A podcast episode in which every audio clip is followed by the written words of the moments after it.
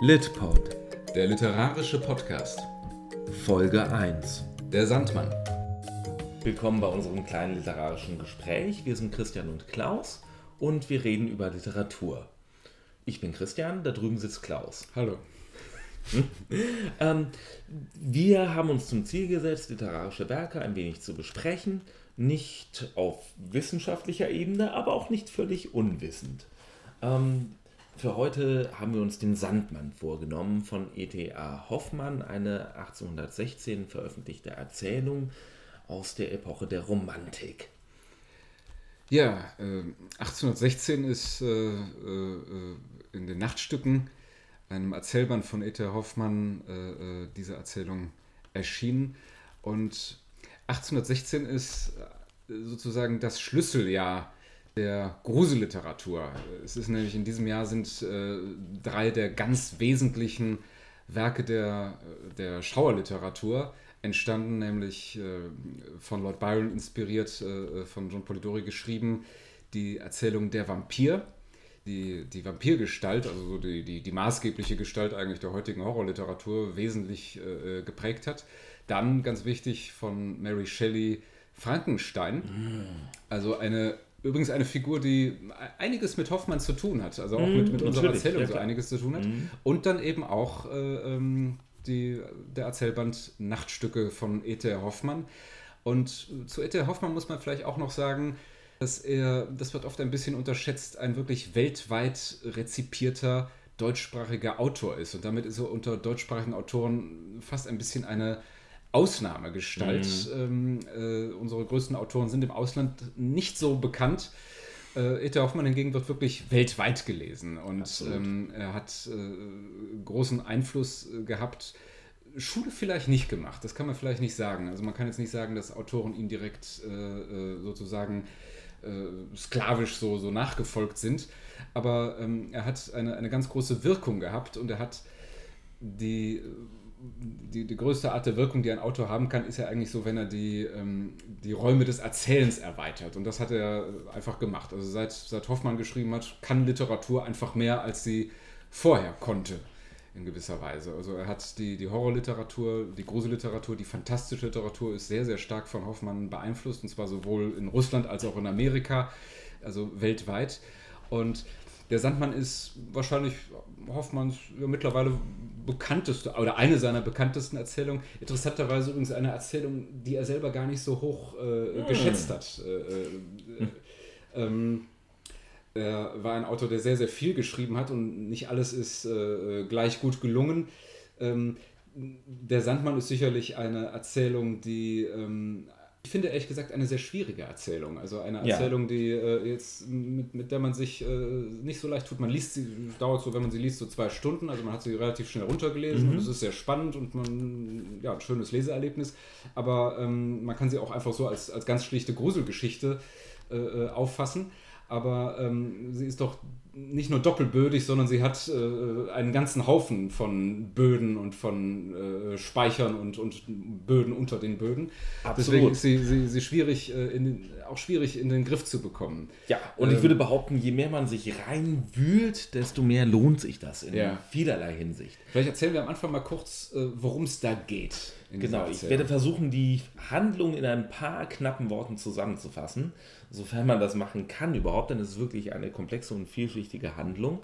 Ähm, wir werden darauf immer wieder genauer eingehen, aber in knappen Worten erzählt geht es um äh, den jungen Studenten Nathanael. Ja, ein Der- vieldeutiger Name, ja. Nathanael, der ähm, fern seiner, fernab seiner Familie in einer Stadt studiert und dort einem Wetterglashändler, also jemand, der Fernrohre und sowas verkauft, begegnet und der erinnert ihn an eine Figur aus seiner Kindheit, einen dämonischen äh, Advokaten namens Coppelius, der äh, in seiner Kindheit äh, mit seinem Vater zusammengearbeitet hat in irgendeiner Form und den der junge Nathanael mit dem Sandmann, äh, einer Schauerfigur aus einem Märchen, gleichgesetzt hat. Und ähm, äh, der äh, mit dem er ein entsetzliches Erlebnis in Verbindung bringt, bei dem sein Vater gestorben ist. Äh, also für Nathanael ist Coppelius der Sandmann und der wiederum hat seinen Vater äh, in eine Situation geführt, in der dieser gestorben ist. Also Nathanael ist ein, kann man sagen, ein zutiefst traumatisierter Absolut. Junger, romantischer ja. Mann, ja. Absolut. Mhm. Und ähm, in seiner Erinnerung ist also dieser Dämon, dieser, dieser Sandmann, diese Schreckensfigur äh, gleichzusetzen mit diesem Coppelius. Und er trifft einen äh, Wetterglashändler, der genauso aussieht und äh, von dem er auf einmal überzeugt ist, das ist äh, Coppelius. Ähm, der heißt auch noch Coppola, hat denselben Namen. Und ähm, äh, in seinen ähm, Briefwechsel mit äh, seiner Verlobten versucht er also diese Position zu beziehen und seine Verlo Verlobte Clara versucht das rational auszuräumen. Die versucht zu sagen, das ist nur Einbildung gewesen, äh, das waren alchemistische Experimente, die dein Vater durchgeführt hat und du hast das dann mit dem Sandmann, mit, dem, mit der Schreckensfigur gleichgesetzt. Also den Sandmann gibt es gar nicht so. Genau, den gibt es ja. gar nicht, nur in deiner Vorstellung. Mhm. Und mhm. ähm, das äh, lässt er erstmal gelten, aber es lässt ihn nicht los und er dichtet dann über den Sandmann. Er, er äh, schreibt dann Gedichte und düstere Erzählungen und sowas. Und damit kann seine Verlobte Clara überhaupt nichts anfangen. Die mhm. findet das alles furchtbar öde und langweilig und äh, verstörend und möchte lieber einfach, dass er wieder ähm, die Freude am Leben zurückgewinnt und sich nicht mehr damit beschäftigt. Ja, die hat er eigentlich nie gewonnen. Ne? Also hat er eigentlich nie. War immer ein, ein traumatisierter Jammerlapp. Zumindest soweit mhm. wir das in ja. der mhm. Erzählung mhm. mitbekommen. Und ähm, darüber verwerfen die sich, aber versöhnen sich auch wieder. Und dann geht er mhm. aber wieder zurück studieren und ähm, dann hat er erstmal keinen Kontakt zu Clara und dann ähm, muss er umziehen, weil seine Wohnung ähm, Feuer fängt, äh, ist egal. Also auf jeden Fall ähm, hat er dann eine neue Wohnung und hat, ähm, trifft diesen Wetterglashändler wieder und kauft von dem ein Perspektiv, also ein kleines Fernrohr. Und ist mittlerweile auch der Überzeugung, das war alles nur Einbildung, das ist nur ein Händler, der hat mir jetzt dieses Perspektiv verkauft. Und dann schaut er damit immer in die Wohnung äh, seines Nachbarn, des äh, Professors Balanzini. Ähm, und dort sitzt dessen Tochter äh, immer an einem Tisch. Und das, diese Tochter ist wunderschön durch dieses Perspektiv, mhm. schön anzuschauen. Und Nathanael verliebt sich in sie, mhm. in die makellose Schönheit Voyeur. dieses Mädchens. Ja. Mhm. ja. so ein bisschen voyeuristisch mhm. ist das schon, das kann man wohl sagen. Mhm. Und dann hat er die Gelegenheit, sie kennenzulernen. Es gibt einen Ball, wo er eingeladen ist, wo ähm, der Professor Spallanzini seine Tochter der Öffentlichkeit vorstellt und Nathanael verliebt sich abgöttisch in mhm. dieses Mädchen. Clara ist die ganze Zeit nicht dabei. Ja, Clara ist vergessen. vergessen ja. mhm. das, mhm. Clara ist weg mhm. äh, in mhm. diesem Moment mhm. für Nathanael. Ja. Es wird nochmal erwähnt, dass er ja eigentlich Clara liebt, aber das ist schnell beiseite geschoben. Ja. Und eigentlich verliebt er sich dann in diese Olympia, so heißt sie. Und ähm, diese Olympia ist wirklich makellos, aber irgendwie ein wenig leblos von ihrer Art her. Sie mhm. wirkt äh, ein wenig, ja, dümmlich könnte man sagen, auf den Rest der Gesellschaft äh, zumindest. Er hat einen Freund, äh, Sigmund heißt er netterweise, ähm, der äh, auch sagt, warum, was findest du denn an diesem Mädchen? Wir mhm. finden die alle dumm. Ja. Und Nathanael. Das ist ja keine ähm, ungewöhnliche Nö, kann passieren. Und Nathanael ist einfach nur der Ansicht, ihr versteht mich nicht, ihr versteht unsere Liebe mhm. nicht und mhm. äh, wir lieben uns halt und äh, so. Und ähm, äh, dann äh, auf diesem Ball äh, erwidert sie seine Liebe, zumindest glaubt er das. Und dann äh, will er schon den, den Ring, den seine Großmutter ihm geschenkt hat, für sie holen und so weiter und so fort. Und ähm, er läuft in ähm, der will zu ihr und kriegt aber mit, irgendwie ist da gerade ein Lärm, gerade ist da ein Streit. Und da sind tatsächlich dieser Professor Spallanzini und der Wetterglashändler Coppola. Mhm. Und die streiten sich und schlagen sich. Und äh, wie Nathanael auf einmal sieht, reißen sie Olympia sozusagen auseinander. Denn Olympia ist gar kein Mensch, sondern ein Automat. Sie ist ein künstlicher Mensch voller Räderwerke mhm. und äh, Künstlichkeit, ein einziger Automat. Und wird in diesem Moment von diesen beiden Streithähnen auseinandergerissen. Ähm, äh, Nathanael verkraftet das nicht so gut, er rastet aus, attackiert Spallanzini, äh, Coppola verschwindet und Nathanael fällt dann in Ohnmacht und wacht wieder auf mit irgendwie seiner Familie um sich herum. Die Mutter, Lothar, sein äh, brüderlicher Freund und eben Clara sind angereist Und äh, ja, dann ist erstmal alles wieder gut. Also mhm. ähm, es wurde enttarnt, dass Olympia eigentlich eine künstliche Frau war. Das ist ja verstörend genug eigentlich. Verstörend genug, eigentlich ja. sollte man meinen, ja. Olympia war ein Automat, ein Roboter und äh, das ist jetzt aber enttarnt und äh, Nathanael verkraftet das eigentlich erstaunlich gut in dem Moment, verliebt mhm. sich wieder in Clara, äh, die das auch ganz gelassen hinnimmt, mhm. alles. Und ähm, dann sind sie wieder zusammen und äh, die Mutter hat aus irgendwelchen Gründen ein Landgut geerbt, aus das sie, auf das sie dann wieder äh, ziehen wollen, als Familie hinziehen und vorher machen sie noch einen Ausflug in die Stadt, gemeinsam als Familie. Und ähm, da sehen sie einen Rat Rathausturm, auf den sie hinaufsteigen, um den zu besichtigen.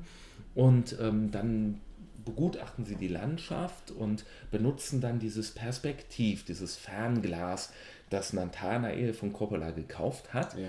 Und er schaut da durch in die Landschaft zuerst und dann richtet er dieses Fernglas auf Clara und äh, dann ergreift ihn ein Wahnsinn.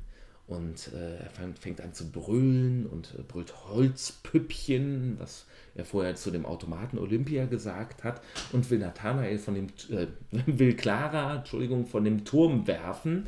Und äh, Lothar hindert ihn daran. Und ähm, äh, im Endeffekt wirft Nathanael sich selbst von dem Turm, begeht Selbstmord, wenn man so mhm. will.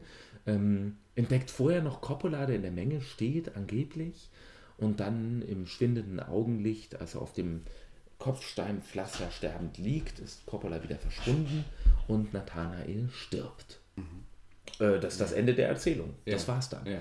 Mhm.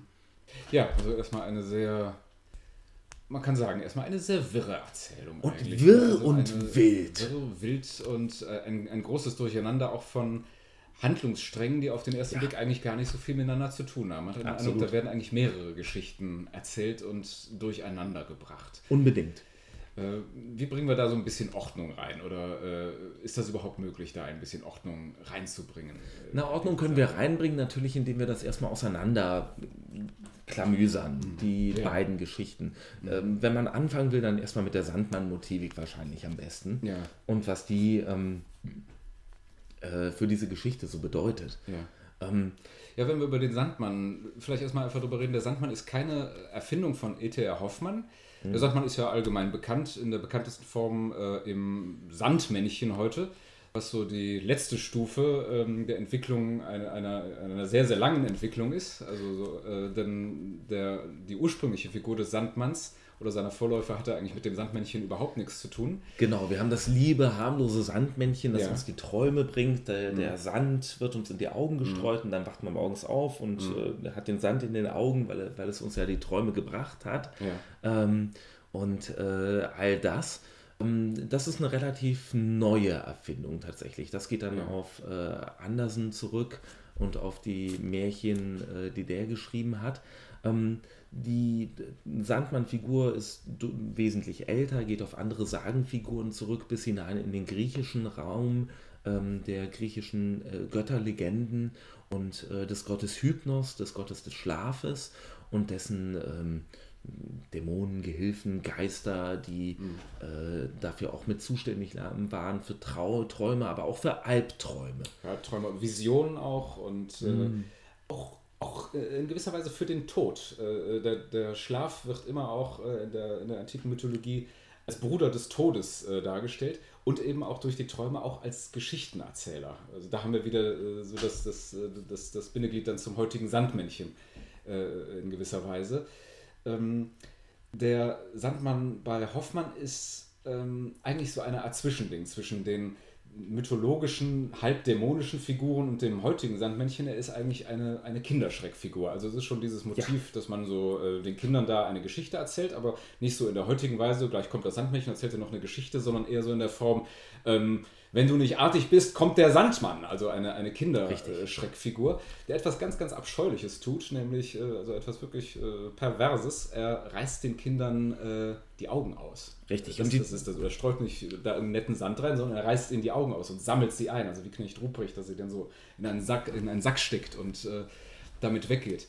Genau, und die Textstelle, mh. in der das beschrieben wird, in der äh, äh, Nathanael diese Geschichte von seiner Amme erzählt wird mhm. oder von einer älteren Frau, äh, die hören wir jetzt. Die hören wir uns mal an, ja. Mhm. Voll Neugierde, Näheres von diesem Sandmann und seiner Beziehung auf uns Kinder zu erfahren, frug ich die alte Frau, die meine jüngste Schwester wartete, was denn das für ein Mann sei, der Sandmann. Ei, Tanelchen, erwiderte diese, weißt du das noch nicht? Das ist ein böser Mann, der kommt zu den Kindern, wenn sie nicht zu Bett gehen wollen, und wirft ihnen Hände voll Sand in die Augen, dass sie blutig zum Kopf herausspringen. Die wirft er dann in den Sack und trägt sie in den Halbmond zur Atzung für seine Kinderchen.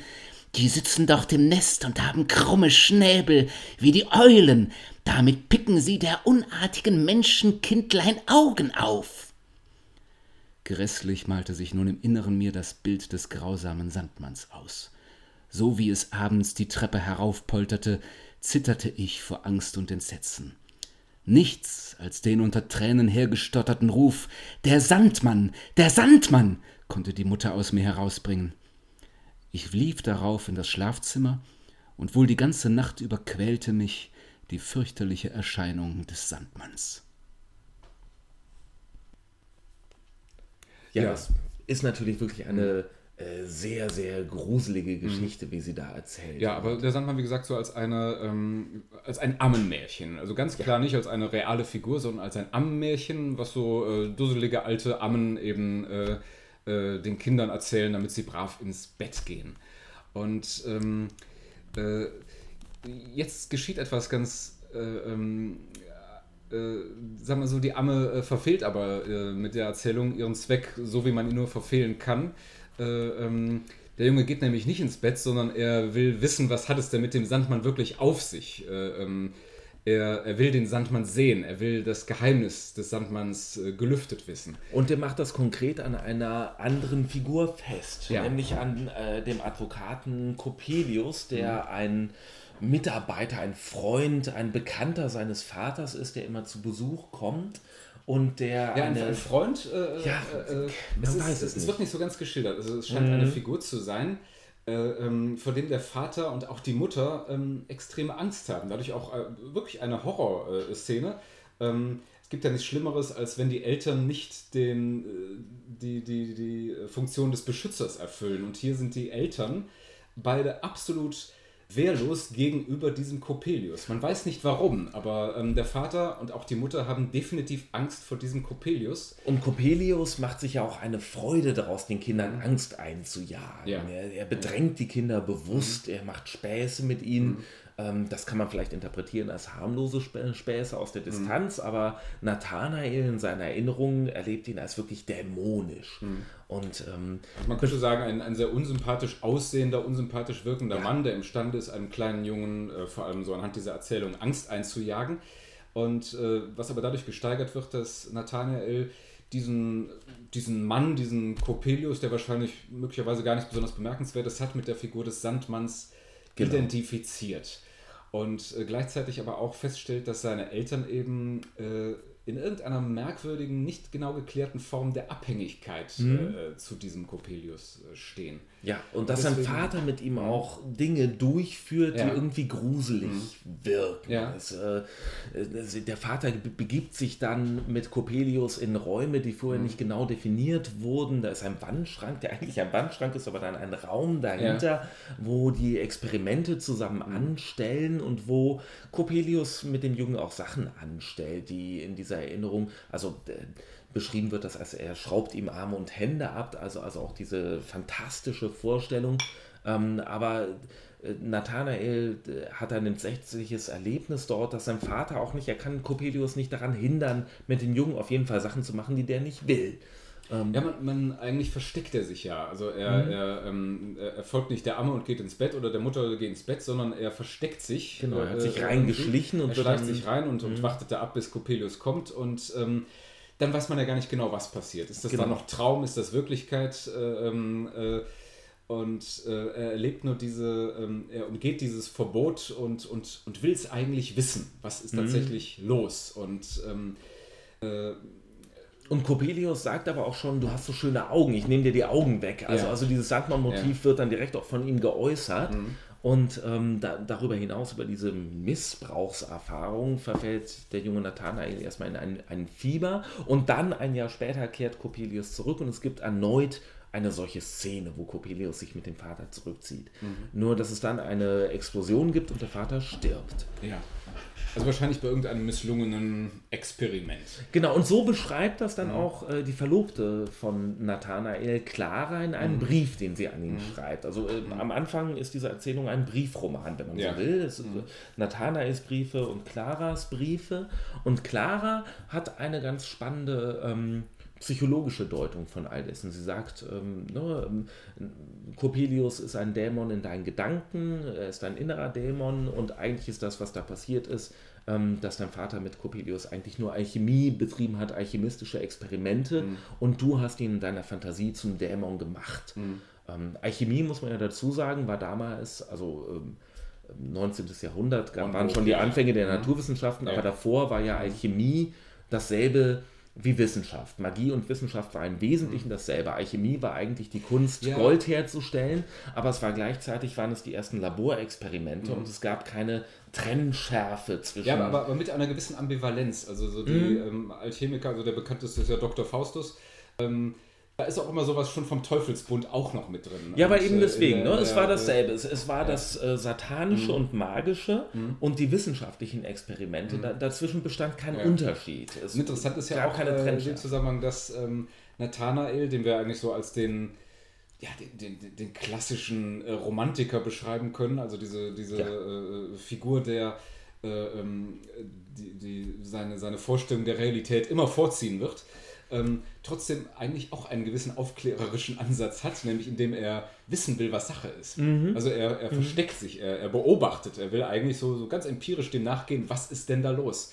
Aber ähm, es gelingt ihm nicht, weil er so angstbesetzt ist und so in seiner Vorstellungswelt gefangen ist, dass vielleicht es auch gar nicht wissen will. Vielleicht will er auch das, äh, äh, äh, das, das Unheimliche, das Gefährliche, das Satanische sehen und nicht das Profane. Das, und das, das, das Gewöhnliche, das, das im Vergleich, vergleichsweise harmlose. Und diese Polarität wird ja danach umso deutlicher, denn äh, mhm. nachdem Nathanael diese ähm, Erfahrung, äh, Coppola wiederzusehen mhm. und an seine Kindheitserinnerungen zurückgeworfen zu werden, äh, nachdem er das Clara geschrieben hat äh, und Clara ihm zurückgeschrieben hat, danach kommt er zurück zu ihr und ähm, versucht diese Liebesbeziehungen wieder aufzunehmen. Mhm. und äh, sie tröstet ihn auch zunächst nur all das. Und dann wird aber deutlich, dass sie jetzt eigentlich äh, die Sache abgehakt, abgehakt wissen möchte. Ja. Das, äh, das war alles Einbildung und es ist jetzt alles wieder gut und so soll es wieder mein lieber mhm. Nathanael sein und Nathanael möchte aber darin schwelgen eigentlich. Ja, ja. Er, ist nämlich ein Dichter, er ist ein, mhm. äh, eigentlich der Prototyp des romantischen Dichters mhm. und er möchte diese unheimliche Erfahrungen für sich ausloten, er möchte daraus Gedichte schreiben, Texte verfassen und Clara ist davon entsetzlich gelangweilt. Ja, ähm, ja vielleicht so ähm, kann, man, kann man so sagen, so, so die klassische ähm, Liebeskonstellation, die nicht funktionieren wird. Ähm, ja. Äh, ähm, äh, sie ist ein, ein, ähm, ein, Sie ist ein fröhliches Mädchen. Ein, ein fröhliches, ist, unbescheidenes, ein bisschen so. oberflächliches, langweiliges Mädchen. Ja, Moment, oberflächlich sagt Nathanael. Das ist sein Blick auf sie, dass sie oberflächlich ist. Ja. Eigentlich kann man sagen, sie hat einfach mhm. einen klaren Blick auf die Welt. Mhm ähm, und äh, mhm. sieht das Ganze, ordnet das eigentlich alles ganz gut ein. Ja. Nur, dass er das mhm. als Oberflächlichkeit mhm. empfindet, dass sie seine, die Untiefen seines ja. Gefühls nicht anerkennen kann. Damit ist sie für ihn als Liebesobjekt eigentlich nicht wirklich geeignet. Also eigentlich direkt, das, das ja, wird nichts das, werden. Das wird, nichts, das, das, wird nichts werden und äh, äh, man... Klappt nie. Äh, mhm. Ähm, ja, sie ist möglicherweise an ihm ein bisschen interessiert, weil Romantiker auch immer eine gewisse, einen gewissen Unterhaltungswert haben, aber man weiß eigentlich genau, sie wäre besser mit, äh, mit, mit so seinem besten Freund da, mit, mit Sigmund oder Lothar, mit denen wäre sie da besser. Irgendwie, Lothar ist ihr äh, Bruder. Lothar ist ihr Bruder, Entschuldigung, ja, genau. Das, aber, das, das, ähm, ja, aber genau, ne? Also was eigentlich mal, mhm. ach Gott, was sie an ihm findet, sei ihr mal dahingestellt, weil er ist eigentlich, weiß ich nicht. Aber die Sache ist, ähm, er ist ein, ein, ein ein traumatisierter Egomane. Also, äh, äh, einer, der trifft so, so, trifft, ja, Egomane, Homosexuell interessiert sich auch gar nicht besonders für sie. Ne? Nee, und das wird vor allen Dingen dann auch deutlich, wenn er ihr hm. ihre Gedichte vorträgt, was er dann ja. immer tut. Ja, er dichtet dann, äh, auf Genau, er dichtet vor sich hin. Sie muss sich äh, das anhören, finde ja. ich, das ist entsetzlich langweilig. Mhm. Das wird auch deutlich, weil sie dabei ja. dann strickt oder sowas. Mhm. Und äh, er, das ist ganz fürchterlich mhm. und er versteht gar nicht, warum sie die großen Wahrheiten, die er da auspackt, nicht so richtig verstehen kann. Ja. Ähm, die Textstelle dazu hören wir uns kurz an. Mhm. Am frühen Morgen, wenn Clara das Frühstück bereiten half, stand er bei ihr und las sie aus allerlei mystischen Büchern vor. Das Clara bat: hm, Aber lieber Nathaniel, wenn ich dich nun das böse Prinzip schelten wollte, das feindlich auf meinen Kaffee wirkt? Denn wenn ich, wie du es willst, alles stehen und liegen lassen und dir, indem du liesest, in die Augen schauen soll, so läuft mir der Kaffee ins Feuer und ihr bekommt alle kein Frühstück. Tale klappte das Buch heftig zu und rannte voll Unmut fort in sein Zimmer. Sonst hatte er eine besondere Stärke in anmutigen, lebendigen Erzählungen, die er aufschrieb und die Clara mit dem innigsten Vergnügen anhörte. Jetzt waren seine Dichtungen düster, unverständlich, gestaltlos, so dass, wenn Clara schonend es auch nicht sagte, er doch wohl fühlte, wie wenig sie davon angesprochen wurde. Nichts war für Clara tötender als das Langweilige. In Blick und Rede sprach sie dann ihre nicht zu besiegende geistige Schläfrigkeit aus. Nathanaels Dichtungen waren in der Tat sehr langweilig. Sein Verdruss über Claras kaltes, prosaisches Gemüt stieg höher. Clara konnte ihren Unmut über Nathanaels dunkle, düstere, langweilige Mystik nicht überwinden, und so entfernten beide im Inneren sich immer mehr voneinander, ohne es selbst zu bemerken. Ja, das ist so die, die klassische Situation. Der Dichter trägt mit unglaublich viel Gefühl und Überspanntheit äh, etwas vor und das äh, normale Mädchen äh, äh reagiert äh, mit, mit Unverständnis und eigentlich auch mit, mit kaum äh, ähm, verheimlichter Gelang Langeweile darauf. Was ich ganz spannend finde, ist ja, dass Clara hier die Vernunft verkörpert mhm. und Nathanael das Schwärmerische, ja. was eigentlich die Geschlechterrollen, wie wir sie klischeeweise heute haben, eigentlich umkehrt. Die Frauen sollen ja angeblich immer die emotionalen sein und die Männer die vernünftigen, klaren Verstandsmenschen. Hier wird deutlich, dass das eine historische Konstruktion ist ähm, äh, ne, Im Zeitalter der Romantik war es, dann so, dass der Mann der Schwärmerische ist, äh, das schwärmerische Genie und die Frau ist die langweilige Vernünftige in diesem Fall jetzt. Ja, ja. Aber das natürlich auch E.T.H. Hoffmanns Selbstironie zu verdanken, der sich ein bisschen über die Dichter der Romantik lustig macht. Ja, ich meine, das, das, das Ganze ist. Ähm es ist eine Schauergeschichte natürlich, aber es ist ja eben auch, wie wir vorhin schon meinten, sehr viel anderes. Es ist eben auch eine Literatursatire. Wir müssen vielleicht äh, ein bisschen was über die Romantik sagen an diesem Punkt. Ähm, ja. Und äh, über diese Strömung der romantischen Literatur. Ja. Ähm, Hoffmann ist in der, in der deutschen Romantik äh, schon ein bisschen eine Ausnahmefigur, weil er sich, äh, ähm, er hat natürlich gewissen Regeln der Romantik, äh, äh, ist er gefolgt, aber er hat sich mehr als die anderen der, der Schattenseiten angenommen. Er ist also der ähm, man, man, tut ihm Unrecht, wenn man ihn nur als, als Autor von Gruselgeschichten, es gibt ja so diesen, diesen Namen der Gespenster, Hoffmann, das war er auch, aber äh, nur unter anderem hat er auch sehr viel anderes geschrieben, also auch Erzählungen, die, äh, die, die nicht dem, dem Gruselgenre im weitesten Sinne angehören.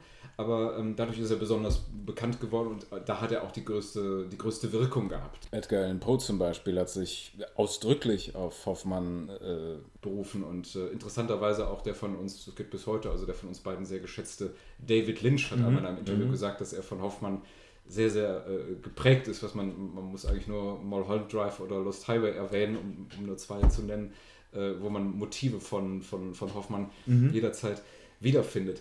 Ja, ähm, die Romantik ist ja interessanterweise auch, ähm, oder etwas vor der Romantik schon, ist ja interessanterweise auch die Geburtsstunde der Gruselliteratur gewesen. Also die Gruselliteratur ist eigentlich erst ähm, so äh, in der Spätaufklärung und der Zeit der Romantik mhm. erst so einigermaßen entstanden. Vielleicht reden wir da ein bisschen was drüber. Warum eigentlich so spät erst? Also warum kommt dieses, äh, dieses Genre, was ja heute ein sehr, sehr dominantes und, und bekanntes ist, warum ist das erst so spät aufgetaucht in der, in der äh, äh, Literaturgeschichte. Ich glaube, zumindest können wir sehr deutlich sagen, warum es ausgerechnet in der Romantik aufgetaucht ja. ist. Denn die Romantik als literarische Bewegung hat sich ja vor allen Dingen von der Aufklärung abgesetzt. Äh, die Literatur der Aufklärung hatte den Anspruch, über den Verstand zu wirken und erzieherisch zu wirken auf Ja. den Menschen und äh, über die Vernunft uns äh, Themen zugänglich zu machen, äh, um die Welt besser zu verstehen. Ähm, die Romantik hat sich davon abgewendet. Das hatte politische Hintergründe, das hatte damit zu tun mit einer Enttäuschung über die politischen Verhältnisse. Äh, die Revolution in Frankreich hatte stattgefunden, war aber letztlich gescheitert. Der Wiener Kongress hat wieder ähm, Verhältnisse, monarchistische Verhältnisse wieder gefestigt und es gab wenig Hoffnung auf eine politische Umwälzung der gesellschaftlichen Verhältnisse. Und die Romantiker haben sich Also so eine dementsprechend Enttäuschung, die, Ja. die Aufklärung hat es nicht gebracht, so ungefähr. Genau, ja. ja. Mhm. Ja. Und die Romantik hat sich dementsprechend von der Politik abgewendet und vom Verstand abgewendet Ja. und sich Vielleicht inneren Welten zugewandt und hatte den Anspruch, ähm, eine fantastische Welt zu entdecken. Und wichtig ist, äh, wichtig ist dabei vielleicht zu sagen, dass das nicht nur eine innere Welt war, um die es ging, sondern dass der romantische Zugriff einer war, ähm, der aus dem Inneren heraus auf die ganze Welt gewirkt hat. Ähm, das heißt, es ging um eine Poetisierung, um eine Romantisierung der Wirklichkeit. Also Ja. der Gedanke war, dass äh, man die Realität ähm, in der Realität das Romantische entdecken kann. Das musste man nicht hinzuerfinden, das war keine Parallelwelt, das war nicht Fantasy, wie man es heute sehen würde als Eskapismus, sondern es war eine Romantisierung der Welt. Ja, vielleicht auch ähm, äh, durchaus aus einem ästhetischen und Mhm. äh, Grund. Ähm, die Aufklärung, das kommt ja auch in diesem Text ganz schön raus. Unsere Clara, die wir hier haben, Ja. ist ja auch ein bisschen langweilig. Eine Und, fürchterliche ähm, Vertreterin der die, Aufklärung. Die Aufklärung, wenn du dir die, die, die, die, die, die deutsche Literatur, oder nicht nur die deutsche Literatur, der Hochaufklärung, Hochaufklärung durchliest, die ist schon ziemlich langweilig. Ja. Also so Gottsched und, und äh, die Ist schon kann man ja eigentlich nicht mehr lesen. Also eigentlich ging es darum, die Welt auch wieder äh, spannender zu machen. Ja, Durch die Aufklärung, genau. äh, jede, Strömung bringt ja auch eine Gegenströmung hervor und jede Strömung äh, bringt ja, jeder, jeder Fortschritt, sagen wir mal, ist ja auch mit Verlusten erkauft. Und die Aufklärung hat sicherlich den Verlust ähm, der Entzauberung mit sich gebracht. Und Genau. die Romantik ist eigentlich das Ziel gewesen, die Welt wieder zu verzaubern, nachdem äh, der christliche Glaube schwach und mürbe geworden war und dadurch äh, äh, die Welt sozusagen so auf einem etwas dürreren äh, Fundament stand, auf einem etwas fantasieloseren, uninteressanteren Fundament. Genau, und dementsprechend hat sich, hat sich die Romantik eben auch äh, dem Mittelalter zugewendet Ja. und äh, den Sagen und äh, den mystischen Vorstellungen, die man von der Welt äh, sonst hatte. Eichendorff oder Novalis haben äh, versucht, die romantische Schönheit, die Poesie der Natur und die Mystik der Welt um uns herum herauszustellen. Es gibt hier in dem Zusammenhang ähm, ein schönes Zitat von Eichendorff, was so die, Mhm. das Romantische unübertrefflich äh, zusammenfasst. Ein sehr berühmtes Zitat. Ich, ich will es mal kurz vorlesen. Das glaube ich, das besser formuliert, als wir das können. Zitat Eich, äh, äh, Novalis. Indem ich dem Gemeinen einen hohen Sinn, dem Gewöhnlichen ein geheimnisvolles Ansehen, dem Bekannten die Würde des Unbekannten, dem Endlichen einen unendlichen Schein gebe, so romantisiere ich es. Und äh, das ist auch das, was, was Hoffmann tut. Hoffmann macht es in einer etwas anderen Form als die anderen uns bekannten deutschen romantischen Dichter, weil er sich mehr als sieben der, der Nachtseiten, nicht von ungefähr heißt das Stück Nachtstücke, ähm, annimmt, also so dem, dem ganzen Bereich des Düsteren, Abwegigen, des äh, Krankhaften, des Perversen, des dem Wahnsinn verwandten. Du, Das, das äh, ist in der Romantik generell etwas angelegt, aber ähm, erst Ja. Hoffmann bringt es, und er bringt es eben auch hervor aus dem, deswegen passt dieses normale Zitat ganz gut, aus dem Alltäglichen heraus. Die ähm, Hoffmann-Figuren sind eigentlich immer Alltagsfiguren, die aber ähm, einen doppelten Boden haben. Ja. Dadurch sind sie typische, äh, wir haben schon vorher darüber geredet, typische Hoffmanneske Figuren. Hoffmann ist ja einer der ganz wenigen Autoren, deren Name zum, zum Wort geworden ist, also ähnlich wie bei Kafka. Und ähm, nicht ganz so inflationär wie Kafkaesk gibt es aber auch das Wort Hoffmannesk eben. Und eine Hoffmann, Hoffmanneske Figur ist eben immer eine Figur, ähnlich wie Hoffmann selber, der ähm, im Gegensatz zu den meisten anderen romantischen Dichtern zum Beispiel einen Brotberuf hatte. Denn das ist eher ungewöhnlich, denn Romantiker ähm, arbeiten ja eher nicht. Also Romantiker haben entweder Geld oder, oder, oder sie sind bettelarm und, und, und, und schaffen eben. Äh, äh, Der Taugenichts Genau, ist also einer sind der eben, sind eben Texte so, so, der so arm, der, die armen Poeten. Aber äh, Hoffmann war eine, eine äh, hat, war ein eben auch das, das extreme Gegenstück, er war ein Jurist, ein, und zwar ein sehr erfolgreicher Jurist, also hat er eine Art, wie, wie Savransky das ausgedrückt, eine Doppelexistenz geführt, ein, äh, äh, ähm, mit der er recht gut leben konnte. Und, Mindestens ähm, Doppelexistenz. Nachtstücke, Nachtstücke wohl auch, weil er seine Stücke nachts geschrieben hat, äh, äh weil er einfach tagsüber keine Zeit hatte. Und es, war, es war schon fast eine Triple-Existenz, weil er ja, ja, neben dem nachts dichtenden mhm. Autor und dem tagsüber erfolgreichen Juristen auch noch jemand war, der viel in den Kneipen gesessen hat und Wein getrunken hat. hat ja. und, äh, auch früh deswegen gestorben ist, wahrscheinlich an, an Leberzirrhose oder Syphilis, also typischen Romantiker-Sterbegründen. Und er war auch und, jemand, der äh, dafür äh, ein bisschen bekannt war. Also ja. Leute sind dann auch äh, ihn besuchen gekommen in dieser mhm. Kneipe, von der man wusste, da sitzt Luther und Wegner in Berlin, genau. die gibt es immer noch. Und ähm, da ist man dann hingekommen mhm. und da wusste man, äh, Hoffmann sitzt da mhm. und äh, fängt irgendwann auch an, Reden zu schwingen. Also ja. er war auch unterhaltsam wohl ja. und äh, konnte ja. den ganzen Saal unterhalten mhm. und äh, also, also wirklich eine spannende Person auch. Ja, und darüber hinaus auch eine, ähm, eine Figur, ähm, eine ästhetisch äh, wohl auch etwas abstoßende Figur. Er war sehr, sehr klein, äh, ja. etwas verwachsen, wohl bucklig, äh, hatte ein, ein, ein hässliches Vogelgesicht. Ihm fehlte also völlig so äh, der goethische äh, Geniekopf. Äh, und ähm, sein, den meisten seiner, seiner Figuren eignet das auch. Also äh, wenn man so ganz bekannte Figuren von ihm nimmt, äh, äh, wie zum Beispiel auch äh, die Gestalt aus äh, ähm, Nussknacker und, und, und ja. Mausekönig, es sind meistens so diese, diese verschrobenen Leute, die schon irgendwie einen bürgerlichen Beruf haben, aber sich eigentlich mit ganz anderen Sachen beschäftigen und äh, immer auch so ein bisschen was, was Abgründiges, Dunkles, Zwiespältiges haben. Also Figuren, die nach außen hin durchaus zur bürgerlichen Welt gehören, aber man weiß, da ist ähm, im, im Subterrain äh, äh, geht was ganz anderes vor sich. Deswegen immer Gestalten, die so sehr, sehr mit Vorsicht zu genießen sind und das sind auch, äh, äh das ist auch hier im, im, im, Sandmann äh, äh, erkennbar. Ähm, bei ähm, äh, Nathanael äh, ist das weniger der Fall. Nathanael ist bei ihm tatsächlich eher so, da macht er sich, glaube ich, über die Romantik selbst. Er, er hörte nämlich dieser Schule ja. auch nie so komplett an. Er war, gehört jetzt nicht zu den Schlegel-Brüdern dieser ja. Schule, Tiek und so, sondern er war ein Außenseiter. Er, er, war nie Teil dieser romantischen Bewegung, dass er da irgendwie äh, einer Schule angehört hat, sondern er ähm, er war für sich, er war ein Solitär. Und äh, da macht er sich über die Romantiker auch, ähm, wissend, dass er selber einer war, macht er sich aber auch lustig. Ja, das merkt man an diesen Textstellen mhm. sehr deutlich. Also ja. die, die Romantiker waren ja auch nicht alle unironisch. Das, äh, nein, Heine nein. war auch jemand, der... Ne, nein, Ironie ist ja eigentlich ein romantisches äh, Konzept. Äh, Absolut, aber hier wird es doch sehr, sehr deutlich. natürlich später, ja. Hier wird es auch sehr, sehr deutlich, wie äh, Hoffmann sich über die. Romantiker lustig macht, über diese Figur des Nathanael, den man wirklich nicht ernst nehmen ja, kann. Auch also anhand der Sturz vom Elegischen ins, ins, ja, ins Banale. Ne? Auch anhand ja. der Art und mhm. Weise, wie das beschrieben ist, äh, mhm. wird einfach deutlich, wie albern das ist. Mhm. Gleichzeitig es ist aber nicht so, als wäre Nathanaels Dichtung, wie sie uns jetzt tatsächlich begegnet, wirklich völlig sinnlos. Nein. Denn äh, insbesondere ein Gedicht, das er verfasst hat und das dann wiedergegeben wird, also nicht in Gedichtform, aber es wird dann beschrieben, was er da gedichtet hat, äh, ist ganz, ganz zentral für diesen Text. Denn er versucht da äh, seine Beziehung zu Clara zu fassen und die Rolle, die Coppola in seinem Leben steht, und versucht das alles in seine Kunst zu fassen. Und tatsächlich ist es so, dass dieses Gedicht sozusagen als Kern schon die ganze Handlung der Erzählung innehat. Genau, deswegen hören wir uns das mal gerade an. Endlich, als sie schon am Traualtar stehen, erscheint der entsetzliche Coppelius und berührt Claras holde Augen. Die springen in Nathanaels Brust wie blutige Funken, sengend und brennend. Coppelius fasst ihn und wirft ihn in einen flammenden Feuerkreis, der sich dreht mit der Schnelligkeit des Sturmes und ihn sausend und brausend fortreißt.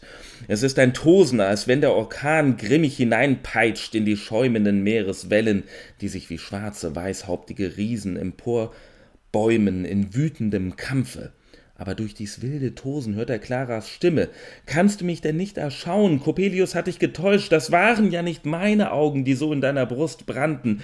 Das waren ja glühende Tropfen deines eigenen Herzbluts. Ich habe ja meine Augen, sieh mich doch nur an. Nathanael denkt, das ist Clara und ich bin ihr eigen ewiglich. Da ist es, als fasst der Gedanke gewaltig in den Feuerkreis hinein, dass er stehen bleibt und im schwarzen Abgrund verrauscht dumpf das Getöse. Nathanael blickt in Claras Augen, aber es ist der Tod, der mit Claras Augen ihn freundlich anschaut. Ja, das kommt ja jetzt doch etwas überraschend. Wir haben ja vorhin Nathanael als einen schlechten Dichter äh, bezeichnet. Und jetzt stellen wir aber fest, äh, dass er doch etwas mehr ist als das. Das Gedicht selber ist uns zwar von E.T. Hoffmann vorenthalten worden, wahrscheinlich wegen der miserablen Qualität des Gedichts, aber wir stellen fest, dass, es, dass dieses Gedicht oder diese, dieser Traum oder was es ist, durchaus visionäre Züge hat. Das ist es ja. Ne? Es ist, wird ja nicht als ein Stück Literatur vorgestellt, sondern es liest sich wie ein Traum, wie eine Vision, die über Nathanael hereinbricht. Und eine Vision, die wahnsinnig viel aussagt über Nathanael und über die ganze Handlung äh, der Erzählung. Ähm, es fasst zum einen ja Nathanaels ähm, Situation, wo er mit Clara eigentlich idyllisch leben können sollte, mhm. aber Coppola in sein Leben eingreift. Zum anderen aber äh, ist motivisch durch die Art und Weise, wie hier das Augenmotiv benutzt wird, ähm, sagt es noch sehr viel mehr aus. Insbesondere, dass Coppola Claras Augen herausreißt, wie es der Sandmann ja tun würde, und diese Augen in Nathanaels Brust, Brust fliegen und er dadurch in den Wahnsinn gerät. Aber dann sagt Clara ja, das sind gar nicht meine Augen, sondern das sind Tropfen deines Herzblutes. Mhm. Und das zeigt eben wieder, dass Nathanael sich doch immer nur um sich selbst kreisen kann, dass er Clara gar nicht sieht, sondern dass er im Endeffekt immer nur auf sich selbst bezogen ist. Mhm. Ähm, was ja damit auch schon auch vorgreift auf Olympia, die dann diese Rolle eben ja gerade deswegen spielt, weil er nur seinen eigenen Spiegel immer sehen will. Dazu kommen wir gleich noch mehr. Und ähm, zum anderen deutet es auch hin auf der, das Ende der Erzählung. Genau, es ist also nicht nur eine Vision, es ist eine Zukunftsvision. Ja, es ist eine Vorausdeutung für uns mhm. Leser zumindest, mhm. äh, zumindest rückblickend, wenn man das Ende gesehen hat, kann man zurückblättern und sagen, ja. Moment, äh, hier steht, äh, der Tod schaut ihn aus Claras Augen an. Mhm. Und ähm, das ist genau das, äh, was am Ende der Erzählung passiert mhm. eigentlich. Der Leser weiß das zu diesem Zeitpunkt natürlich noch nicht. Ähm, für den Leser bleibt eigentlich nur der Eindruck einer, einer gruseligen, unheilvollen Stimmung, die für den weiteren Verlauf der Geschichte nichts Gutes vermuten lässt. Er kann es eigentlich erst dann erkennen, wenn er die, wenn er die Geschichte dann, dann nochmal liest oder, äh, oder, sich dann erinnert äh, gegen Ende der Novelle, äh, wie das dann gelaufen ist. Ja. Genau, und sehr klar ist hier vor allen Dingen der Einbruch des Unheimlichen wieder. Und ähm, das Schreckliche kehrt natürlich auch wieder und das mhm. ist das Spannende. Wir gehen vom Satirischen jetzt erstmal dann wieder zurück sozusagen in den Gruselroman, mhm. denn Nathanael, wenn er dann wieder zurückkehrt ins Studium und äh, dann begegnet er Coppola wieder, dem Wetterglashändler mhm. und äh, Nathanael... Sag mir kurz, was ist ein Wetterglashändler? Ja, der verkauft ähm, Ferngläser. Mhm im ja. Wesentlichen. Ja. Er verkauft mhm. auch Brillen. Also ja. Coppola, als er wieder auftaucht bei Nathanael, hat vor allen Dingen auch viele Brillen, die er mhm. mitbringt und ähm, kommt rein und sagt immer Sköne Oke, Sköne Oke. Mhm. Also schöne Augen, schöne Augen. Mhm. Was Nathanael gar nicht versteht, aber dann wird deutlich, das sind die Brillen, von denen er redet, die man mhm. aufsetzen kann, mit denen man besser sehen kann. Und er mhm. breitet die aus und so und, und will dem was verkaufen und Nathanael ist dann so ein bisschen auf klarer Linie und denkt sich, ja, dieser Coppola hier, das ist nicht der Dämon Coppelius, sondern der ist ganz normal, von dem kaufe ich jetzt was und der mhm. kauft halt dieses Perspektiv, dieses kleine Fernglas. Mhm. Also eigentlich auch wieder so dieses Motiv, ähm, was ganz am Anfang aufkommt, er will, er will wissen. Er will wissen und er ja. will sehen. Das, das, er will wissen und sehen. Motiv aber, also eigentlich ein aufklärerischer Akt, äh, ähm, aber ähm, es gelingt ihm nicht. Richtig. Denn ähm, er will dieses, äh, das Sehen geht ja letztendlich darum, dass er sich als Voyeur betätigt und dieses hübsche Mädchen, äh, Olympia, von dem schon die Rede war, dann beobachtet. Und ähm, er, er, sieht da etwas. Und das Wichtige ist, er sieht Olympia durch dieses Glas, ja. als er sich in sie verliebt. Ja. Und dieses Glas kann man jetzt schon als verzerrende Wirkung sehen, sozusagen. Mhm. Da äh, können wir später noch ein bisschen mehr drüber reden, aber ja. auf jeden Fall beobachtet er Olympia, die Tochter seines Nachbarn, des Professors Spallanzini. Ja. Ähm, Spallanzini, das äh, ähm, heißt eigentlich Spallanzini oder Spallanzani? Spallanzini, Spallanzini. Wer weiß es. Ähm, war übrigens eine, äh, eine Figur, äh, äh, die, äh, mit der Hoffmann sich sehr beschäftigt hat, nämlich ah. ein Wissenschaftler, der sich um künstliches Leben bemüht hat, was damals äh, unter Wissenschaftlern ähm, ein häufiges, äh, häufiges ja, der, Tätigkeitsfeld war. Natürlich, ne? Da, da sind auch so zeitsatirische Bezüge drin, die wir heute, die man heute nicht mehr so, so, so ohne weiteres erkennt. Die Namen sind aber sowieso alle ähm, recht viel sagen. Also nicht nur diese, diese Offensichtlichkeit Coppola, Coppelius, äh, äh, wo dann der Name Coppelius italienisiert ist. Mhm. Ähm, äh, auch Clara ist natürlich ein sprechender Name. Olympia die, auch. Die, die helle Olympia, ähm, da kann man sich fragen, was, was, was, was ist das? Äh, ist das äh, eine, eine, äh, eine Vorhoneypiepelung der Klassik oder was auch immer? Ähm, Nathanael ist ein, ein, ein, ein, ein, ein sprechender Name, da sind äh, äh, Geburt und Tod äh, stecken da in diesem Namen drin. Man könnte Und sogar so- sagen, ist vielleicht eine. Ein bisschen zu viel fast aufgetragen. Ne? Irgendwie- ja. Und vielleicht auch eine Gegenthese zu Nathan dem Weisen, wenn man jetzt an die Aufklärung denken will. Ja, das führt zu Meinst du? weit. Ja, weiß Also gibt es wahrscheinlich irgendwas? zu weit. Ist vielleicht, also Aber ja, interessanter Gedanke. ergibt, Ja, ergibt ja. zumindest Sinn, wenn man drüber nachdenkt, Ja, aber ja. dass das vielleicht eine Provokation Aha. sein könnte, aber muss nicht so gemeint sein vom Ja. Autor. Kann man vielleicht einfach so lesen, wenn man möchte. Ja. Ähm, auf, jeden Fall sieht er diese Olympia und äh, verliebt sich durch dieses Perspektiv in sie. Das ist Ja. natürlich entscheidend, dass er Vielleicht nochmal kurz, äh, ähm, also Olympia wahrnimmt. ist die Tochter von Spallanzani oder die Genau. vermeintliche Tochter und da sieht sie auf dem Balkon, Spallanzani ist da offensichtlich sein, sein Nachbar. Ja, beziehungsweise in ihrem Sieht Zimmer er- und er sieht sie ja, durchs sieht er also Fenster. ein schönes junges Mädchen Ja. sitzen. Und er verliebt sich in ihre Makellosigkeit. Und dieses Mangel als Makel an Makel ist natürlich wichtig, äh, weil sie das abhebt als Frauenfigur von Clara und gehen wir mal davon aus, auch von allen anderen Frauen, die man kennenlernen könnte. Diese Frau ist makellos. Ja, ja. Und ähm, er verliebt sich abgöttisch in sie. Interessanterweise vergisst der Clara, Clara auch relativ schnell. Das Ja. ist so, so relativ schnell abgehakt. Äh, er Ja, sie sie, sie bringt es ja auch nicht so richtig viel. Also jemand, der immer sagt, äh, hör mal So. auf, äh, lass das sein, spinn nicht rum. Und das ist Und- das Spannende. Olympia ist die Frau, die ihn versteht. Ja. Olympia ist eine Frau, der er begegnet und mit der er sich unterhält und die ihn versteht und die äh, tiefgründig ist, Ja. die endlich diese Tiefe der Seele, die er selber hat, auch besitzt und die ihm all das zurückgeben kann, was ihm die oberflächliche Clara Denn nicht sie geben sagt kann. immer ein Wort und dieses Wort lautet ach. Das sagt sie zweimal. Ach, ach. Genau.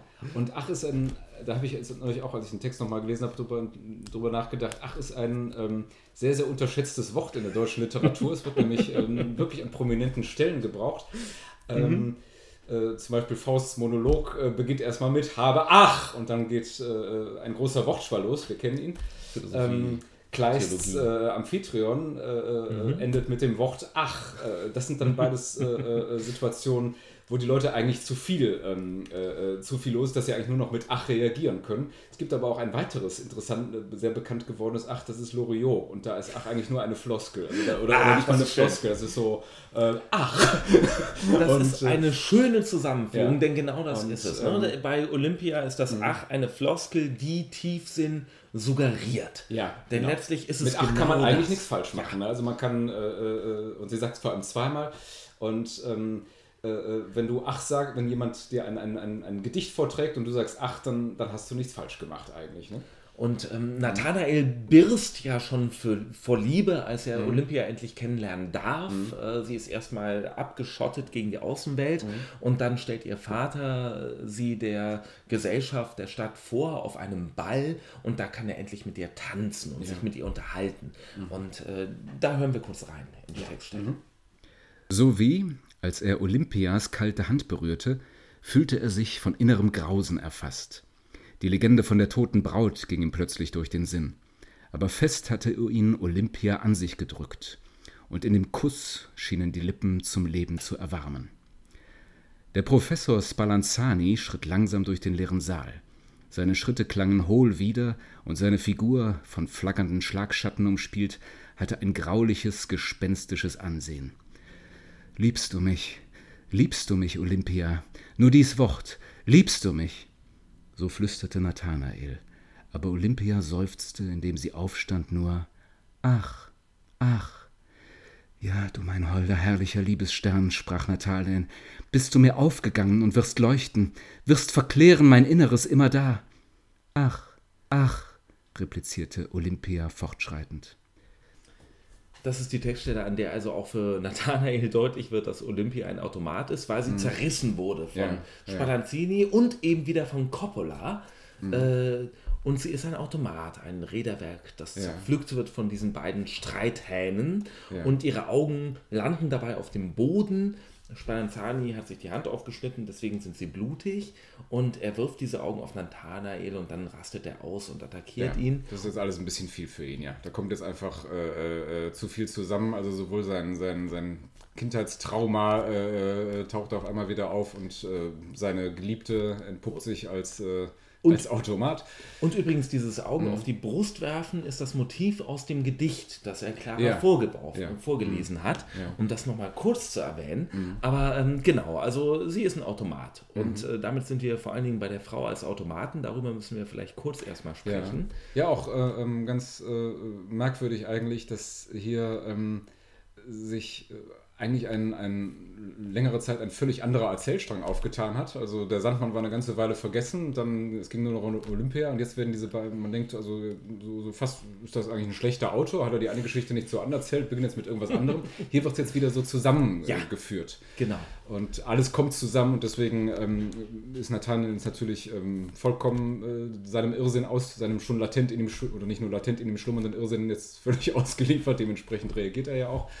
Ähm, ja, äh, die, die, die Frau als Automat. Was, was, äh, was haben wir denn davon zu halten? Da taucht auf einmal ähm, das Motiv des Automaten auf. Ja, des man muss- künstlichen Menschen. Oder kann man überhaupt sagen, künstlicher Mensch? Ja, in schon. gewisser Weise schon, denn Ja. auch damals war es eben schon so, dass versucht wurden, künstliche Menschen zu bauen. Das Mhm. fand ich ganz interessant. Das ist ähm, keine Erfindung der Science Fiction der aktuellen Zeit, sondern auch damals Ja. gab es die Vorstellung, dass man Menschen künstlich erstellen kann. Ich erzählte ja also- vorhin schon mit äh, Mary Shelley, die den äh, äh, Frankenstein Ja. in dem gleichen Jahr geschrieben hat. Äh, interessanterweise wie Hoffmann diese Erzählung. Genau. Ähm, Und es gab aber auch tatsächliche. Automaten. Also diese Automaten, das ist gar nicht so weit gegriffen. Mhm. Ähm, damals wurden Automaten hergestellt. Es Ja. gab ähm, äh, Figuren, so äh, Automatenfiguren von Frauen, die äh, Musikstücke vorgespielt haben, zum Mhm. Ja, Beispiel.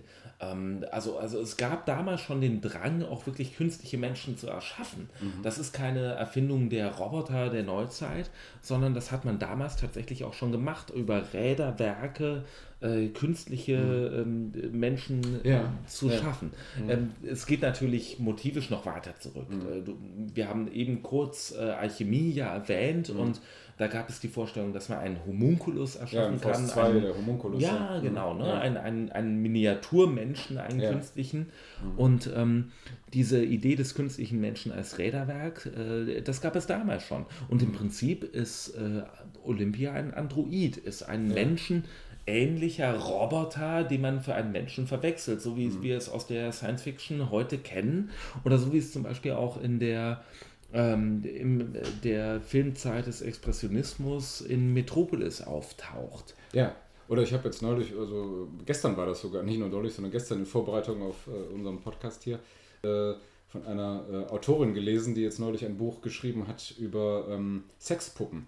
Über Ja. äh, künstliche Mhm. Sexpuppen, die jetzt gerade in. Japan, In glaube ich, in Japan, großer ja, Weise hergestellt natürlich. werden, äh, die sich auch dementsprechend anfühlen, also jetzt äh, eine, eine Oberfläche haben, die sich anscheinend tatsächlich wie Haut anfühlt und äh, die also so, ähm, ähm, ja, die Theorie, ich möchte jetzt nicht groß darüber reden, weil ich das auch nicht genau weiß, aber so die Theorie aufstellt, dass äh, ähm, die Sexpuppe ähm, möglicherweise nicht die menschliche Sexualität komplett ersetzen wird, aber immer mehr so als, als Bereicherung dann, äh, als, als weitere Möglichkeit dann, dann angesehen wird. Und Ja, und wir haben so viele, so viele Verarbeitungen dieses Motivs. Ne? Die, die Roboterfrau in Motro- Metropolis, wir haben in Blade Runner diese Konstruktion Ja, von künstlichen ja. Menschen, die eigentlich menschlicher sind als die anderen Menschen.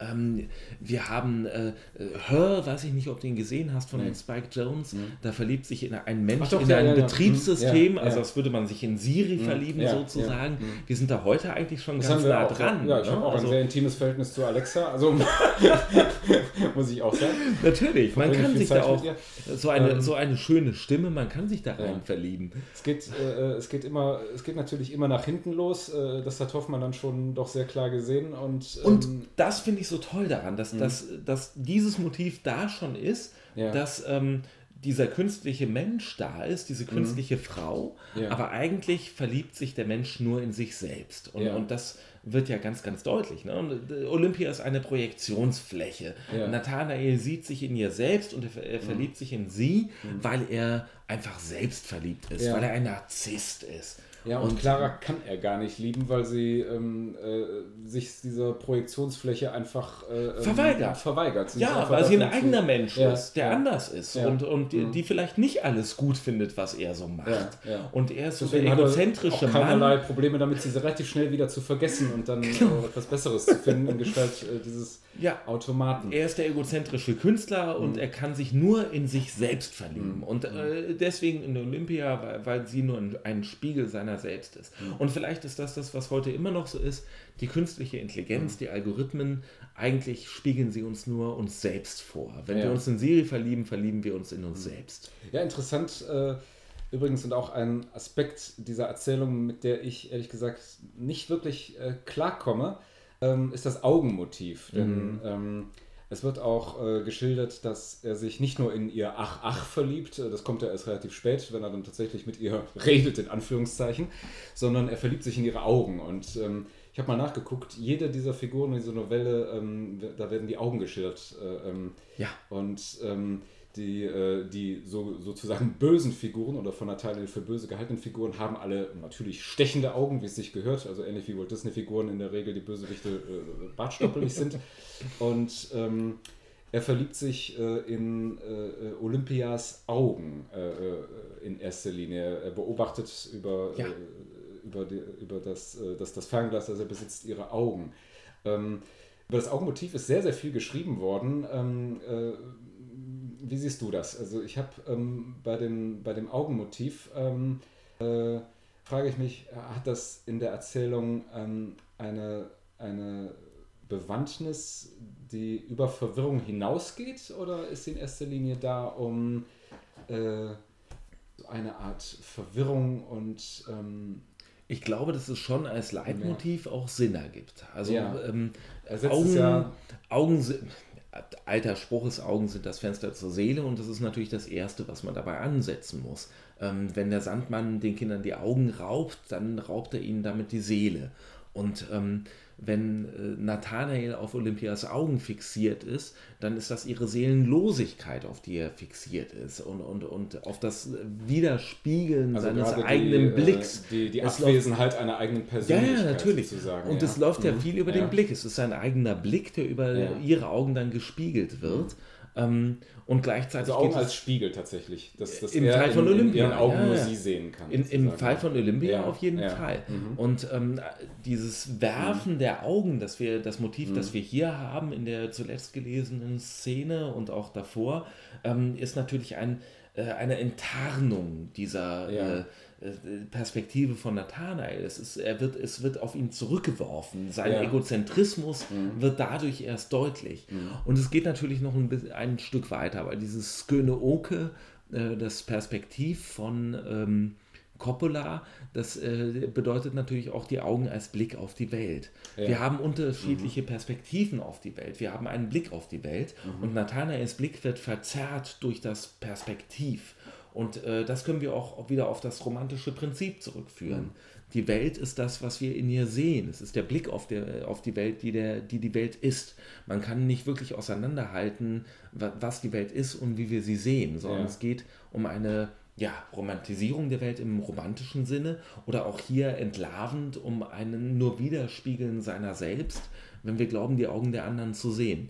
Ähm, ich glaube, das ist ein relativ vielschichtiges Prinzip, das man nicht auf einen Nenner runterbrechen kann. Ja, ja. Da sind wir wieder von dem Punkt, ne, wo- von dem du ausgehst. Ich glaube, man kann da keine einfache Erklärung für haben. Man kann Ja. nicht sagen, die Augen bedeuten das, sondern dieses Augenmotiv ist präsent. Ja, das meinte ich mit man kann- Verwirrung. Äh, genau, ähm, ja, die, aber äh, es ist nicht nur Verwirrung, sondern es ist eine Interpretierbarkeit, Ja. eine unterschiedliche in verschiedenen. Situationen und man kann sich wahnsinnig viele Ge Gedanken darüber machen, zu Recht.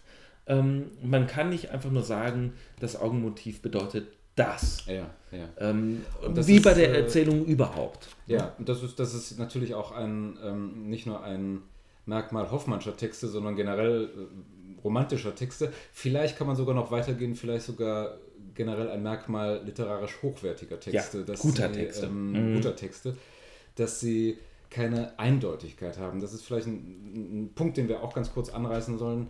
Ähm, äh, frage ich dich mal persönlich, glaubst du, dass es so etwas wie Eindeutigkeit äh, gibt, wenn man einen Text liest? Oder bist du auf Eindeutigkeit aus, wenn du einen Text lesen willst? Niemals. Also Niemals. bei diesem Text hier Ja. merkt man das sehr, sehr deutlich. Man, man ähm, diese zwei Lesarten, die angelegt sind, Claras Lesweise, dass Nathanael verrückt ist und dass man äh, das alles als geistige Störung interpretieren kann.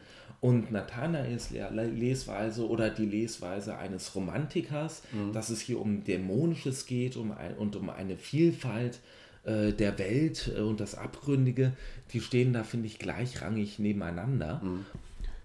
Das funktioniert natürlich sehr gut, diese Geschichte auch wirklich als Gruselroman zu lesen. Das ist eine absolut äh, legitime Lesart, äh, dass man die Geschichte liest von einem Jungen, in dessen Leben et- etwas Übernatürliches, Unerklärliches hereinbricht, das auch dämonisch ist. Coppola tut ja von Anfang an Dinge, die auch äh, erstmal übernatür als übernatürlich beschrieben werden. Ja, und äh, so, dass da ein Coppola auftaucht und dann, wenig, und dann einige Zeit später ein Coppelius, ist ja auch ein, äh, ein, ein sehr sonderbarer Zufall und ähm, ein sehr sonderbarer Vorgang. Also ähm, wir dürfen Nathanael deswegen nicht von vornherein so als Spinner abqualifizieren, weil die andere Lesart, wie du gerade meintest, die funktioniert ja genauso gut. Also man kann ja auch durchaus das, den Roman so lesen, dass man sagt, ähm, das ist alles möglich. Ja. Und äh, sonst wäre es auch langweilig, wenn wir von vornherein wüssten, ähm, äh, Nathanael spinnt, äh, dann wird die Geschichte, wird die Geschichte nicht besonders viel hermachen. Es, das Interessante an dieser Geschichte ist ja, dass es unklar bleibt, dass es in der Schwebe bleibt, dass die eine Lesart möglich ist, die andere aber auch. Und wir uns vielleicht nicht mal für eine entscheiden müssen, sondern äh, beide Ja. möglich sind. Ja, genau. Und äh, das ist eine Ambivalenz, die im Text angelegt ist und die wir nicht auflösen sollen. Wenn Ja, man versucht, ja. das aufzulösen, wenn man sagt, ah, ich glaube, ich hab's, ich kann das alles so lesen, dass das alles nur eine Täuschung ist, Mhm. dann geht man in eine Falle, dann, dann liest man es falsch. Ja. Ähm, äh, äh, ein solcher Text lebt in den Zwischenräumen Mhm. und lebt in der äh, multiplen Interpretierbarkeit und in den Schattenzonen. Und nur dadurch wird er spannend. Wenn man versuchen würde, den aufzulösen, dann wäre er als Text langweilig. Hier sicherlich natürlich auch ganz bewusst von Hoffmann so konzipiert, dass er eben das Prinzip der Unauflösbarkeit hier erschaffen will. Deswegen ist dieser Text vielleicht für sehr, sehr junge Leser, ich weiß ja, dass es auch Schullektüre ist, aber ich glaube schon für etwas äh, fortgeschrittene Schüler, also Oberstufe mindestens, ist es sicherlich auch ein schwieriger Text. Ich muss gestehen, ich habe mich mit dem Text auch äh, schwer getan. Ähm, äh, weil er eben so viel Rätselhaftes äh, äh, bietet und das Rätselhafte muss man dann aber für sich stehen lassen und äh, äh, anstatt Ja. dass man es unbedingt in jeder Hinsicht aufdröseln will. Hier auch wieder eine, eine Vergleichbarkeit mit dem, was wir schon vorhin erwähnt hatten, mit dem unauflösbaren Autor schlechthin, mit Franz Kafka, mit dem Hoffmann ja die eine oder andere Ähnlichkeit auch hat. Übrigens auch das Humoristische. Ähm, das Kafka-Texte Humoristische, sind sehr, auch ja. witzig. Ja, ja. Und äh, bei Hoffmann zum Beispiel, ähm, vielleicht erwähnen wir das noch kurz, äh, nachdem Olympia als Automat enttarnt wird, kommt eine Textpassage, die ganz untypisch ist für die Erzählung. Äh, denn dann geht es aus auktorialer Perspektive darum, wie die Gesellschaft dieser Stadt darauf äh, reagiert, ähm, dass äh, diese Tochter von Spallanzini ein Automat ist. Das berührt nicht nur Nathanael, sondern es geht dann auch darum, wie die äh, Professoren und gehobenen Leute in der Ja. Gesellschaft darauf reagieren. Und die Reaktion von denen ist, ähm, äh, dass sie sich darüber sehr empören, zum einen, und zum anderen, dass sie ihre Frauen sehr genau prüfen und ähm, äh, genau darauf gucken, Ja. geben die Frauen mir auch wieder, auch Widerworte oder Ja. gähnen die auch mal, wenn ich spreche oder fangen die an zu stricken oder ihre Hunde zu streicheln, äh, statt einfach nur mir abgöttisch zu, äh, zuzuhören. Und das soll dann ein, ein Beweis dafür sein, dass es echte Frauen sind. Ähm, das ist eigentlich ein wahnsinnig fortschrittliches Geschlechterbild, das Hoffmann da äh, macht eigentlich. Also eine Geschlechterkritik, weil er so eine Satire daran übt, wie Frauen eigentlich, äh, wie, wie Frauen sich eigentlich verhalten sollen in dieser Gesellschaft. Ja, ja. Er führt ad absurdum, was man von Frauen erwartet. Eigentlich erwartet man von Frauen in dieser Zeit, dass sie still sitzen, zuhören, den Männern zuhören, den Haushalt machen und perfekt funktionieren wie Automaten Ja, ach, ach sagen, ja. ach, ja. ach sagen, genau. Und äh, darüber macht er sich wahnsinnig lustig an diesem Punkt und macht eigentlich deutlich, dass äh, eine Frau halt nur eine wirkliche, ein wirklicher Mensch ist, wenn sie Widerworte gibt und wenn sie sich langweilt, wenn ein Mann was erzählt.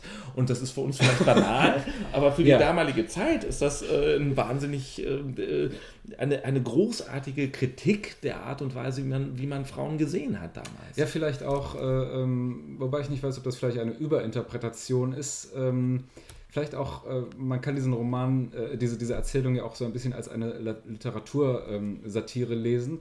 Und äh, ähm, äh, Olympia äh, ähm, nicht von ungefähr so, so auf die Klassik anspielend. Also äh, so ein, ein, ein, ein Marm, nicht gerade ein Marmorbild, aber ähm, so, so, so, so, einer leblosen ähm, äh, Iphigenie-artigen Figur. So, äh, wo Iphigenie ist jetzt natürlich die letzte, die nur ach ach sagt, aber ähm, so ähm, eine, eine Art seelenlosen Marmorschönheit äh, ähm, äh, äh, nachempfunden.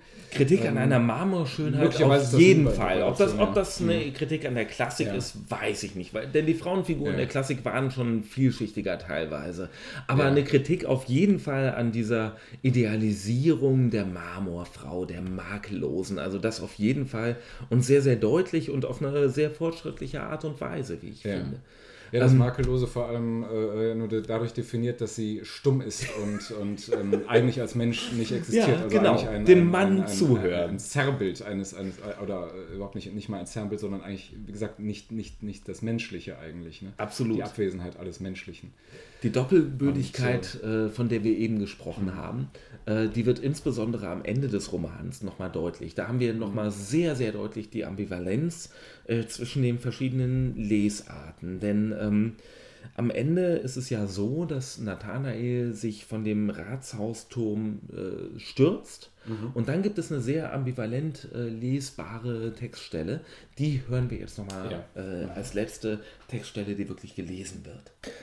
Nathanael blieb plötzlich wie erstarrt stehen. Er bückte sich herab, wurde den Coppelius gewahr und mit dem gellenden Schrei Ha! Skölne Oke! Skölne Oke! sprang er über das Geländer. Als Nathanael mit zerschmettertem Kopf auf dem Steinpflaster lag, war Coppelius im Gewühl verschwunden. Nach mehreren Jahren will man in einer entfernten Gegend Clara gesehen haben, wie sie mit einem freundlichen Mann Hand in Hand vor der Türe eines schönen Landhauses saß und vor ihr zwei muntere Knaben spielten. Es wäre daraus zu schließen, dass Clara das ruhige häusliche Glück noch fand, was ihrem heiteren, lebenslustigen Sinn zusagte und dass ihr der im Innern zerrissene Nathanael niemals hätte gewähren können.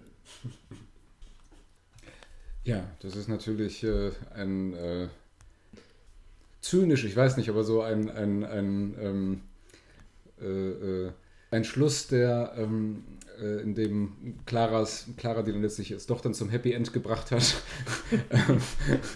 ähm, natürlich auch eine, ein, eine ähm, vernichtende ähm, äh, äh, Vernichtung als Nathanael, äh, nachdem er dann ja, Selbstmord begangen hat, auch als ähm, Figur. Und da müssten wir vielleicht noch auf das Thema sprechen vernichtende. Absage. Eine vernichtende Absage ich musste die, gerade äh, kurz an den Werther denken und an die Romant Romantisierung Ja. des, äh, der Selbsttötung, Ja. ähm, die hier ja als lächerlicher Akt dargestellt wird. Durch, durch die Endpassage, dass äh, Ja. Clara Ja. dann eben die schöne Familie hat und so.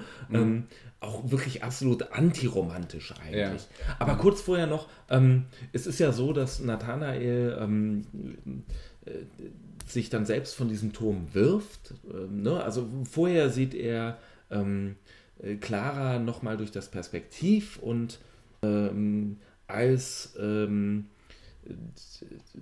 Objekt des Wahnsinns und dann tötet er sich selbst im endgültigen Wahnsinn. Und er hat vorher Coppola gesehen, aber vor seinem sterbenden Auge ist Coppola verschwunden. Und damit wird nochmal in Zweifel gestellt, ob Coppola überhaupt da war. Es ist wirklich Ja. diese Doppelbödigkeit ist am Ende immer noch vorhanden. Ja. Man kann es lesen als Geschichte eines geistesgestörten, romantischen Spinners, ähm, der sich irgendwelche Hirngespinste einbildet und am Ende selbst umbringt, äh, weil er unter paranoider Schizophrenie leidet oder was auch immer. Oder man kann es lesen als Schauerstück über die Macht des Unheimlichen und den Dämon, den Sandmann. Ähm, Für mich auch, steht beides äh, gleichwertig ja, nebeneinander. Ja.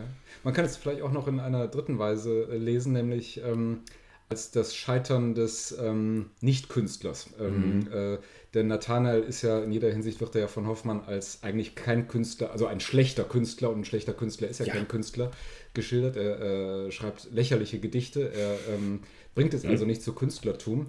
Und ähm, Hoffmann, der sich viel mit äh, dieser Künstlerproblematik in, in, seinen Texten, vor allem in, in, der Kreis, mit der Figur des äh, Kreisler äh, im, im Kater Mo und anderen Texten beschäftigt hat, auch im Fräulein von Scuderie und überall, ähm, äh, will hier vielleicht auch aufzeigen, dass ähm, diese Art Geisteshaltung, die ein Nathanael hat, ähm, nur lebbar und nur überlebbar ist, ähm, wenn man ihr etwas entgegenzusetzen hat. Und wenn es nicht das Realitätsprinzip ist, die das sozusagen in irgendeiner Form, wie er das in seinem Leben geschafft hat, der Hoffmann selber, ähm, dann geht es eigentlich nur durch künstlerische Gestaltungskraft, die irgendwo die, ähm, die Dämonen und ähm, äh, äh in irgendwie in eine For künstlerische Form bringen kann, die, die Bestand hat. Und ähm, Nathanael kann das nicht. Er ist nicht in der Lage dazu. Und ähm, deswegen ist für ihn eigentlich die Sache ausweglos. Und ähm, er kann mit dieser Art äh, Vorstellungswelt, in der er befangen ist, dieser Art, wie er die Welt interpretieren möchte, weil er sie nicht künstlerisch bewältigen kann, kann er auch nicht leben. Es ist also auch in gewisser Weise eine Künstler. Erzählung oder die Erzählung eines Geschehens. Ähnlich übrigens auch wie bei Werther. Werther kriegt auch nichts auf die Reihe. Ähm, ähm, Goethe hat das auf die Reihe bekommen, indem er dann äh, sein, seine Geschichte mit Lotte, äh, äh, äh, mit Charlotte Buff dann künstlerisch gestaltet hatte. Aber Werther ähm, war auch nur ein Möchtegern-Künstler und, und äh, kam damit nicht so weiter. Diese, diese Werther-Bemerkung fand ich ganz gut von dir, weil, weil ähm, ich glaube, kann sein, dass das, äh, Werther war ja damals noch ein sehr bekannter ja. Roman zu der Zeit, dass, dass er da äh, und Goethe eine, eine Bezugsfigur, dass, dass ähm, er sich dazu äh, äh, diesen, diesen Selbstmord da. Ähm, muss man fast im Kopf gehabt haben. Muss, Aber muss der, der Selbstmord haben, des Werthers hat ja noch was Grandioses, äh, ja, etwas na, Großartiges. Ja. Äh, zumindest. So, so haben die Leute ihn aufgefasst, aber eigentlich, ähm, Goethe hat sich schon sehr, sehr früh ähm, über, über seinen Werther auch lustig gemacht. Und, ähm, okay, äh, okay. Aber, aber, das führt vielleicht auch zu, zu, zu weit. Wenn Werther machen wir ein andermal. Ähm, aber ja. Also man, man, mhm. Ähm, es, ist, es ist wohl auch ein, ein der, die Geschichte eines gescheiterten Künstlers. Zu den vielen anderen Geschichten, die es ist, ist es das wohl auch noch. Und äh, ähm, oh, damit sind wir bei einer ja, wie viele Interpretationen haben wir jetzt? Man kann es als Schauerstück lesen und einfach ja, als so die, Gruselstück. Die, die erste Fassung. Ne? Also, Man äh, kann es lesen als Gesellschaftskritik, als äh, Genderkritik an der Zeit. An, äh, ich lese das vor allen Dingen gerne als äh, Geschichte über Männer und Frauen tatsächlich. Mhm. Ja, da, gibt es wahnsinnig viel, viel her. Ja. Ähm, man kann es lesen als Satire auf die Romantik und man kann es lesen als Stück über Künstler und Künstlertum. Ähm, das sind mindestens vier Interpretationsebenen, die wir haben. Ja. Ähm, man kann es auch noch psychologisch lesen. Wir könnten jetzt noch eine freudianische Interpretation auspacken ja, über ja, Ich, Es, äh, Freud hat sich so. ja äh, auch mit diesem Text interessanterweise befasst in seinem Aufsatz Das Unheimliche. Äh, ist er ja auch auf den Sandmann eingegangen. Weggebender Aufsatz. Ähm, mhm. Äh, äh, diese, diese Urszene ist ja auch ist ja eine ganz tolle Horrorszene, also aus diese, dem diese, dieses Trauma hervorgeht, eben dass die Eltern, ähm, äh, die eine beschützende Rolle haben, sich so völlig wehrlos äh, ähm, und abhängig gegenüber diesen, diesen Mächten darstellen. Sie können den Sandmann nicht verhindern. Normalerweise ist ja so, Papa regelt das schon. Ne? Also wenn so der, der, der Biber Butzemann kommt oder so, dann ja. wird Vater das schon regeln. Das, das, das klappt nicht. Also Hoffmann hatte hier auch... Ähm, hat hier auch schon sehr genau gewusst, wo man so ähm, beim Unheimlichen ansetzt. Also er ist ja. auch einfach ein, ein guter Horrorautor. Das Absolut, das Unheimliche ist auch wirklich unheimlich. Ja. Ähm, die sprachgewaltigen Passagen sind auch wirklich sprachgewaltig. Mhm. Teilweise ist das sehr, sehr schön, was er sprachlich macht, mhm. auch tatsächlich. Die satirischen Passagen sind wirklich sehr, sehr witzig. Ja. Sachen, über die man laut mhm. lachen kann, wenn beschrieben ja. wird, wie Clara sich langweilt werden, während Nathanael mhm. seine Texte vorliest. Es ist ein wahnsinnig vielschichtiger Text und einer, den ich mit großem Genuss gelesen habe.